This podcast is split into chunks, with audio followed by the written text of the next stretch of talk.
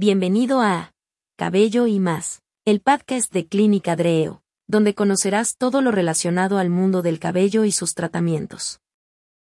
En nuestro capítulo de hoy, tipos de alopecia en mujeres. ¿Cuáles son los tipos de alopecia en mujeres? Cuando escuchamos la palabra calvicie o alopecia, lo primero que nos viene a la mente es la imagen de un hombre calvo o con poco cabello. Esto sucede porque generalmente asociamos este problema como un asunto exclusivo de hombres. El concepto está por mucho alejado de la realidad actual, ya que hay un gran porcentaje de mujeres que hoy luchan por darle solución a su problema de caída de cabello o alopecia, que así como en los hombres, se produce por múltiples circunstancias. En este apartado te explicamos con más detalle de qué trata la alopecia en las mujeres y cómo puedes darle solución a este problema, si eres una mujer que lo padece y lucha día con día para detenerla. Alopecia androgénica femenina o de patrón femenino. Este tipo de alopecia es también conocida como alopecia de patrón femenino, y se trata de un padecimiento no cicatricial que puedes distinguir por la reducción progresiva de la densidad del cabello en la parte de la coronilla principalmente. Déjanos comentarte que para este tipo de alopecia, la genética es quien da la jugada de manifestarse, ya que se estima que el 15% de las mujeres antes de los 40 años sufren de este problema, e incluso a partir de la menopausia. ¿Cómo evoluciona este problema? Todo inicia a partir de una miniaturización progresiva de los folículos, para después continuar con la reducción del número de cabellos en la zona del centro y frente de tu cuero cabelludo. Además, este es el tipo de alopecia que se presenta con mayor frecuencia en las mujeres adultas, por lo que los tratamientos para combatirla siempre buscan la personalización, pues al tratarse de orígenes genéticos, es necesaria la historia clínica de cada paciente. Síntomas. Como lo mencionamos anteriormente, puedes distinguir los inicios de este tipo de alopecia cuando encuentras un adelgazamiento o reducción del cabello en la zona de la coronilla como una de las principales señales. Algunos de sus otros síntomas son aquellos que con el paso del tiempo, hacen que el cabello pase a ser más débil y frágil, así como se suelen presentar huecos en algunas zonas de la cabeza, debido a la evidente caída progresiva del cabello. ¿Qué lo causa? Podríamos decir que la genética lo es todo, sin embargo, también existen factores adicionales a los heredados que pueden ocasionar una pérdida paulatina pero excesiva de cabello, como por ejemplo, desarreglo hormonal en el organismo, Estrés. Mala alimentación.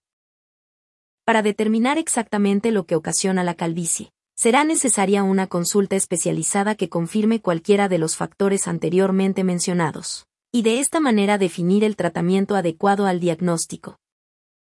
Alopecia areata.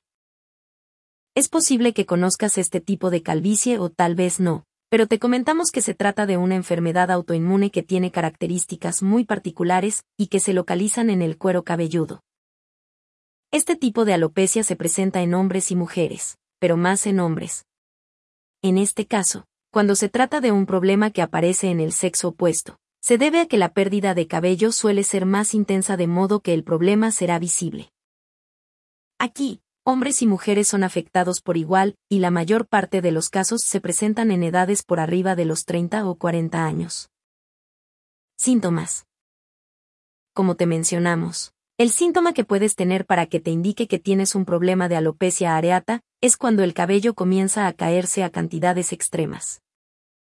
Además, puedes observar placas o parches de cuero cabelludo de diferentes tamaños completamente calvas, y de hecho también puedes presentar estos parches en cejas, barba, axilas e incluso en el pubis. ¿Qué lo causa? Uno de los principales causantes de este problema es el estrés, y los especialistas también consideran que algunos desencadenantes pueden ser las alergias, productos químicos o herencia genética. Esto se debe a que existe un trastorno en el ciclo del cabello debido a una enfermedad autoinmune que afecta al folículo piloso, lo que lleva como consecuencia a que el cabello pierda densidad y termine por caerse, dejando a su paso esos parches tan característicos. Alopecia difusa. Este tipo de alopecia es la más inofensiva de todas las alopecias, ya que al mismo tiempo que el cabello cae, también comienza a crecer nuevo. Este problema es temporal, pues hay una regeneración más rápida del pelo. Síntomas. Además de que este tipo de alopecia es temporal, también incluye una manera más rápida de detectar, y es a través del rastro de pelos que van quedando en la almohada o en la ducha. ¿Qué lo causa? Estrés. Algún medicamento. Parto. Dieta desequilibrada. En general, la solución puede estar en tus manos porque el control del estrés y la alimentación solo la tienes tú. Sin embargo, cuando esto comienza a ser un problema más avanzado, lo mejor es acudir con un médico que esté especializado en el cabello para que pueda darte opciones de solución a tu problema. Esperamos que este capítulo te haya ayudado a resolver algunas de tus dudas.